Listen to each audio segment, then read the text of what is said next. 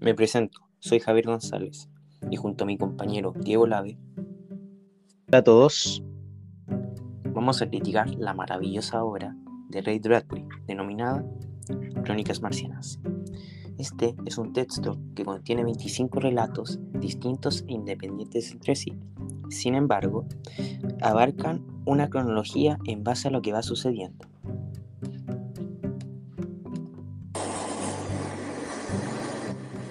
Todo empieza cuando ocurre una guerra en la Tierra, por lo que los humanos, para poder seguir subsistiendo, necesitan recurrir con urgencia al planeta vecino, que es Marte. Consiguiendo así su objetivo, llegan a este planeta, casi utópico, pero los marcianos sienten su presencia y pese a años de resistencia por parte de ambos bandos, lo que es conocido como una colonia marciana dentro de Marte fue destruida totalmente por los humanos. En base a esto, Ray Bradbury quiere plantear cómo los seres humanos no pueden convivir con otras especies, ni siquiera con ellos mismos, por lo que para mí es como si estuviera describiendo un virus. Irónicamente, en un momento de la obra, los marcianos contraen la viruela, virus que es de los terrestres, haciendo alusión al virus más grande que venía luego, que eran los seres humanos. Ray Bradbury un escritor estadounidense de misterio del género fantástico, terror y ciencia ficción, principalmente conocida por su obra Crónicas Marcianas y la novela distópica Fahrenheit 451.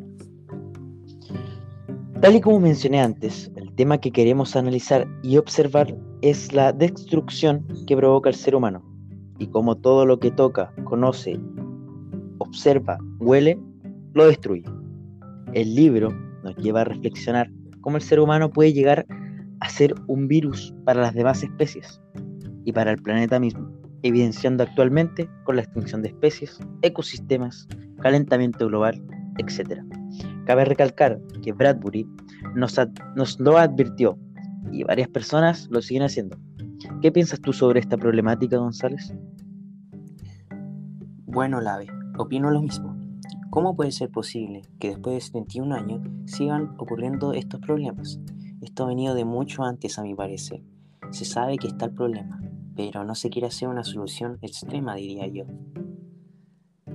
Sinceramente, opino que Rey quería darnos un mensaje mucho más profundo y trataba de advertirnos que el ser humano iba a ser el que acabara con su propia existencia.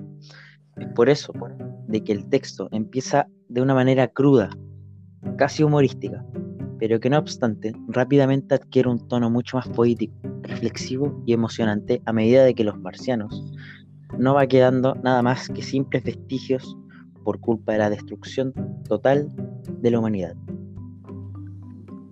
Es importante mencionar que algunos estereotipos de la época están marcados constantemente, como lo es el racismo, que a día de hoy es uno de los temas principales a tratar como sociedad ya que aún hay diferencias y han pasado muchos años desde que la gente de tez oscura fue esclava y demás atrocidades.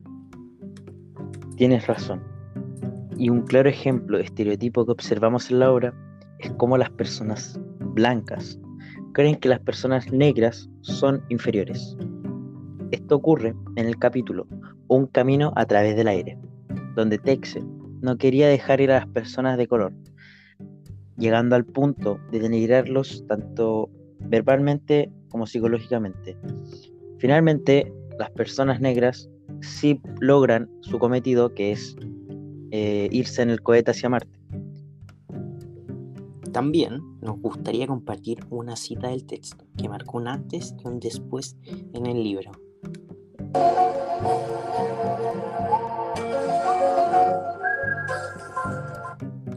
Esta dice así. Sí, lo he comprobado. La varicela atacó a los marcianos, como nunca ha atacado a los terrestres. Supongo que tenían otro metabolismo. Los quemó hasta ennegrecerlos y los secó hasta transformarlos en copos quebradizos. Y sin embargo, fue varicela. Así que las tres expediciones, la de York, la de Capitán Williams y la de Capitán Blanc, tienen que haber llegado a Marte. Sabe Dios qué ha sido de ellos pero por lo menos sabemos que le hicieron ellos involuntariamente a los marcianos.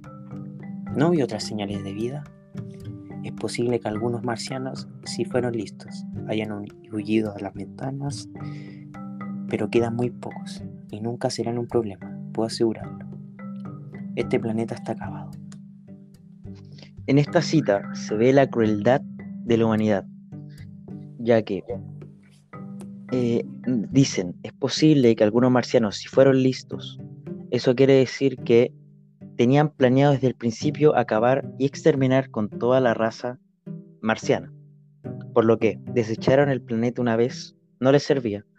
Por lo que nos incita a reflexionar si los humanos realmente son la problemática para toda la vida. Su egoísmo es impresionante. Por lo que a la mínima de poder autoritario que ellos tengan, pueden cambiar los valores éticos y morales de una persona. Esta obra nos llevó a reflexionar sobre lo que tenemos y cómo estamos desperdiciando la vida de nuestro planeta, la de las futuras generaciones e incluso la de nosotros mismos. Cada relato de Bradbury nos generaba exaltación por lo maravilloso que es la obra que creó. También quedamos atónitos por la gran imaginación de este y cómo hacía cada relato único Por eso, a ti, oyente, te invitamos a leer este fantástico libro que según la libre interpretación que tú puedas obtener de este, puedes sacar muchos temas de los cuales reflexionar. Te estaremos esperando en Marte o quizás en Júpiter. Uno nunca sabe dónde nos deparará el futuro y el destino mismo. Es por eso que te invitamos a ti a seguir leyendo muchos libros de Bradbury. Es por eso que te pregunto, ¿qué reflexión te dejó leer este libro? ¿Estás de acuerdo con lo que mencionamos?